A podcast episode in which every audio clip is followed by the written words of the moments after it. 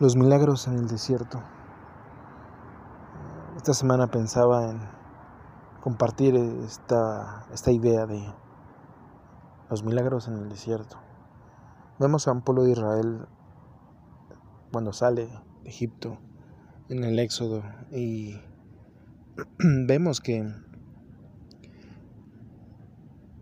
buscan llegar a la tierra prometida. Dios les prometió un lugar donde ya no habría esclavitud, donde no habría pues dolor, incertidumbre eh, y podrían tenerlo todo. Y ese es la el anhelo que todos los hebreos tenían, el pueblo de Israel tenía eh, para, para llegar a la tierra prometida. Pero ¿qué pasó en ese inter? Pues se tardaron 40 años en llegar y no llegaron todos, ni Moisés llegó para empezar. Entonces,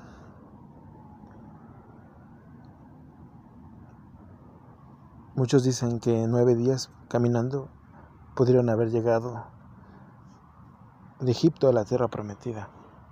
Pero ¿qué pasó en ese inter? Se desviaron, dieron vueltas, se perdieron, no consideraron a Dios. Y es lo que hoy quisiera compartir con ustedes, el, el hecho de que Dios nos da herramientas, nos da muchas cosas para que veamos su gloria manifestada en nuestras vidas, como lo fue con el pueblo de Israel cuando, por mencionar algunos, eh, Dios les reveló los diez mandamientos. ¿Y qué hizo el pueblo de Israel? Pues hizo un becerro de oro para tener en que adorar porque pensaban que Moisés ya se había muerto, ¿no? Abrió el mar rojo, estuvo el tabernáculo, el arca, la Shekinah, y estuvo una piedra que salía, brotaba agua, el maná que caía del cielo para darle alimento a su pueblo. Y vemos que Dios dio las herramientas para que siguieran creyendo. Pero el pueblo aún así se rebeló, pecó y siguió se desvió y nunca llegó. Muchos no llegaron. Solamente algunos llegaron. Y podríamos nosotros estar en ese círculo, dando vueltas y yendo en una dirección contraria. Sé que consideramos tres cosas. La primera es que hay veces que nuestras ideas, nuestros propósitos van encaminados hacia otro lugar donde no tiene nada que ver con el propósito que Dios ya ha planeado desde antes para tu vida. Esa es una. La segunda es que estás dando vueltas porque hay pecado en ti, porque hay situaciones en tu vida en las que sigues cayendo en el mismo pecado, en las que no quieres dejar alguna situación de tu vida, que no quieres dejar porque tienes miedo o porque te gusta hacer lo que haces, te gusta el pecado.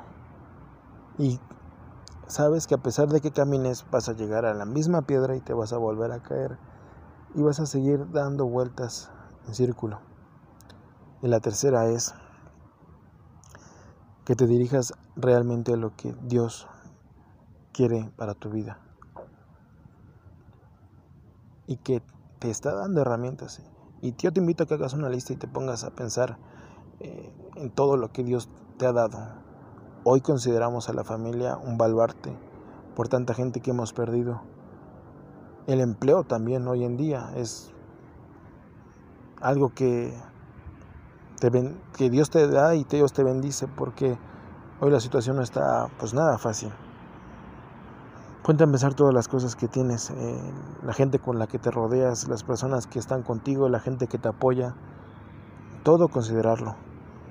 Y tú decidir en qué poner en, oración y decir verdaderamente, yo me encuentro dando vueltas, yo me encuentro yendo a unas, en un sentido que no tiene nada que ver con el propósito de Dios, o yo sí estoy en el camino, pero a veces ya no tengo fuerzas para ir continuando.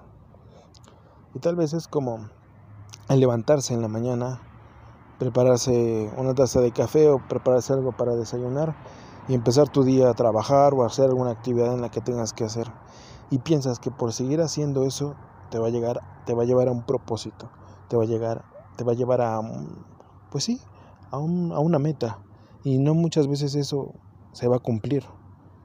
Sí, la constancia es muy importante, la disciplina sí es muy importante para obtener ciertos logros en nuestra vida, pero hay veces que ya no queremos continuar porque sabemos que está lejos esa tierra prometida, aunque vayamos en esa dirección o sabemos que estamos en círculos o que vamos en una dirección contraria. Yo hoy te invito a que si tú te encuentras, aunque sea en la que sea, te acerques a Dios y le digas, dirígeme hacia el propósito que tienes hacia mi vida, dirígeme hacia la tierra prometida, dirígeme hacia ti. Pero por favor, quédate conmigo. Quédate conmigo en esa debilidad que tengo, en esa situación que no puedo dejar, en ese pecado que no puedo abandonar. Ayúdame a dejar a esa relación que no me lleva a nada bueno, ya sea de amistad o de noviazgo o de matrimonio. Esa situación de matrimonio en la que digas, no, no estamos haciendo las cosas mal, y no nos va a llevar a nada bueno. Que Dios ponga en sus manos, en tus mentes más bien, lo que deben de hacer. Y solamente creer. Porque creo que la pieza clave que faltó en el pueblo de Israel fue tener fe. Y somos hombres de poca fe, la verdad. si Juan que vio caminar a Jesús y Jesús le dijo que bajara de la barca, que caminara sobre el mar, y le dijo, hombre de poca fe, si sabía con quién estaba, si tenía al rey de reyes y señor de señores, y aún así tuvo falta de confianza, falta de fe. Nosotros qué podríamos esperar de nosotros? Baja de esa barca y camina hacia adelante. Baja del pecado y camina hacia adelante. Deja esa negatividad y camina hacia adelante. Deja ese problema y camina hacia adelante. Y tal vez digas, ya no quiero. Ya no tengo ganas de seguir adelante. Ya no tengo amor por Dios, por todas las cosas que he pasado. Y me encuentro alejado de su palabra y me encuentro muy lejos de Él. Ya no hay nada que me pueda acercar a Él. Yo te digo que dice su palabra que no hay nada que pueda separarnos del amor de Dios. Que si tú has creído verdaderamente, Él te va a traer de alguna forma inesperada, de la forma que menos creas, y se va a mostrar tan grande, tan grande, que tu fe se va a multiplicar. Y dices, sí, estoy muy lejos, ya no sé qué hacer, porque sé que estoy mal y sé que hay algo en mí que no me deja seguir, que ya no hay en mí ese, ese amor, ese primer amor que tenía para Dios. Pon todo en las manos de Dios. Dile, Dios, soy un pecador. Dios, he hecho esto, he hecho lo otro. Y arrepiéntete genuinamente, de corazón, como David cuando en el Salmo 51 eh, atravesaba por esta situación con, con Betsabé y mató a su al, esposo de Betsabé mandándolo al frente de la batalla y se sentía mal y ya le habían revelado el profeta a David que estaba en un error y que estaba pecado y que vendría la ira de Dios. Pero Dios tuvo a bien tener misericordia de él porque en lo secreto pudo entender el amor de Dios. En lo secreto se examinó y se encontró reprobado delante de él. Crea en mí un corazón limpio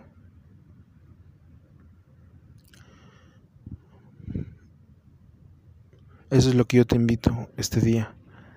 En cualquiera de las situaciones que te encuentres, examina los milagros del desierto que hay en tu vida. Examina que Dios sigue allá al lado de ti y que no te ha dejado. Y esto no es poesía barata y no es cosas de positividad y de que este cuate nos quiere decir cosas muy padres, pero es la verdad. Oye, ¿qué no has leído la Biblia? ¿Qué no piensas que el mismo Dios que ves revelado en cada uno de, de sus pasajes y de las proezas que Dios ha hecho no es el mismo que tienes tú en tu corazón? ¿Piensas que Dios es diferente contigo? Para nada. No hay excepción de personas. Así que si Dios tiene el poder para abrir el mar rojo, Dios tiene el poder para que salga agua de una roca, para que se revele a un hombre y que pueda ver, dice su palabra que cuando subió Moisés al monte Sión, vio costado de su espalda, podría decirse, y, y no crees en ese Dios. Es el mismo Dios que está en la Biblia. Y muchas veces nosotros pensamos que nuestro Dios es tan pequeño porque no se arregla nuestro problema tan pequeño. Y nuestro Dios es demasiado grande, demasiado grande, que va más allá de lo natural y de lo espiritual. Porque Él es bueno y porque para siempre es su misericordia. Ese mismo poder del que te he hablado y del que habla la Biblia es el mismo que te puede levantar y te puede dirigir a tu tierra prometida. Dios te bendiga.